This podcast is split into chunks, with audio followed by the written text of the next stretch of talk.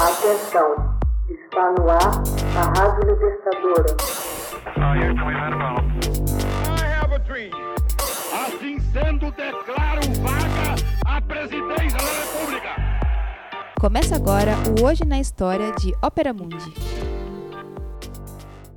Hoje na História, 19 de setembro de 1959.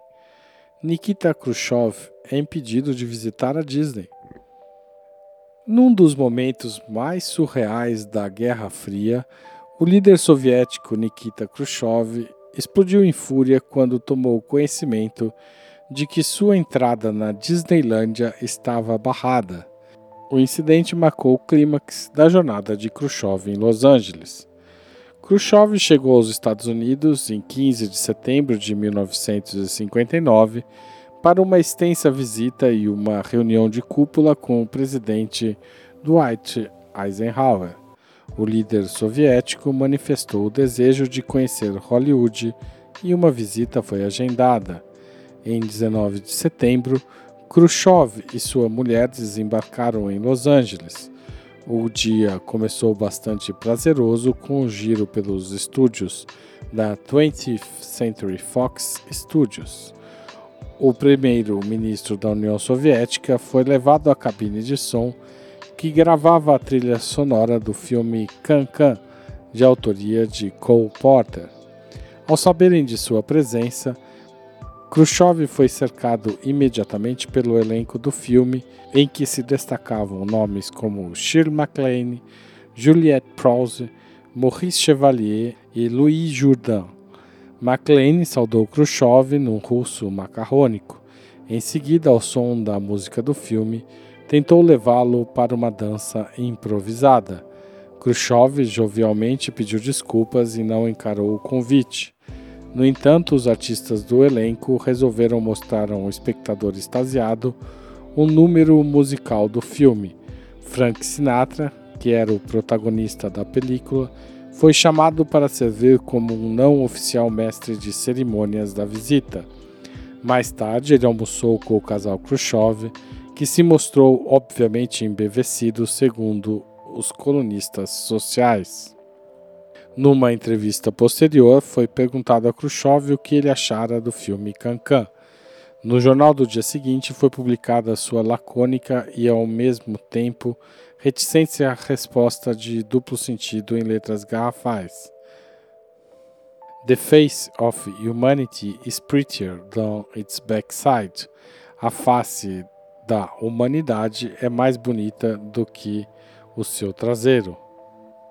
A imprensa perguntou imediatamente a Shirley o que opinava e ela disse espontaneamente: Ora, ele estava chateado porque estávamos usando calcinhas. As coisas começaram a esquentar quando o presidente da Fox, Spiros Kouras, apresentou a Khrushchev o famoso Los Angeles Town Hall, um centro de debates públicos. Pouco demorou para que Skouras, um ardoroso anticomunista, irritasse Khrushchev ao se referir à célebre afirmação de que a União Soviética iria enterrar o capitalismo. Escoras declarou que Los Angeles não estava particularmente interessado em enterrar ninguém, mas aceitava o desafio proposto pelo premier. Khrushchev, cujo temperamento era sabidamente inflamado, explodiu. Cobrou que os comentários de Escoras faziam parte de uma campanha de provocações com o fim de importuná-lo durante sua visita ao país. O plano, sugeriu Khrushchev, era de alfinetá-lo esfregar o poderio norte-americano em sua cara e deixá-lo um tanto abalado e com os joelhos dobrados. Dirigindo diretamente a Scouras, exclamou: Se você quer prosseguir com a corrida armamentista, muito bem, eu aceito o desafio. Com relação ao lançamento dos mísseis, bem, eles estão alinhados na rampa. Esta é a questão mais séria. É questão de vida ou morte, senhoras e senhores, é questão de guerra e paz. A irritação de Khrushchev cresceu quando ele tomou conhecimento de que não lhe seria permitido visitar a Disneylândia. As autoridades do governo temiam que eventuais multidões pudessem pôr em risco a segurança pessoal do primeiro-ministro soviético. Khrushchev, ainda enfurecido pela discussão com Skouras, explodiu. E digo, gostaria muito de visitar a Disneylândia, mas não podemos garantir sua segurança, dizem. Então o que eu devo fazer? Cometer suicídio? O que, que é isso? Há ali alguma epidemia de cólera ou algo mais? Ou estariam lá gangsters que tomaram conta do lugar e querem me matar? Khrushchev deixou Los Angeles na manhã seguinte.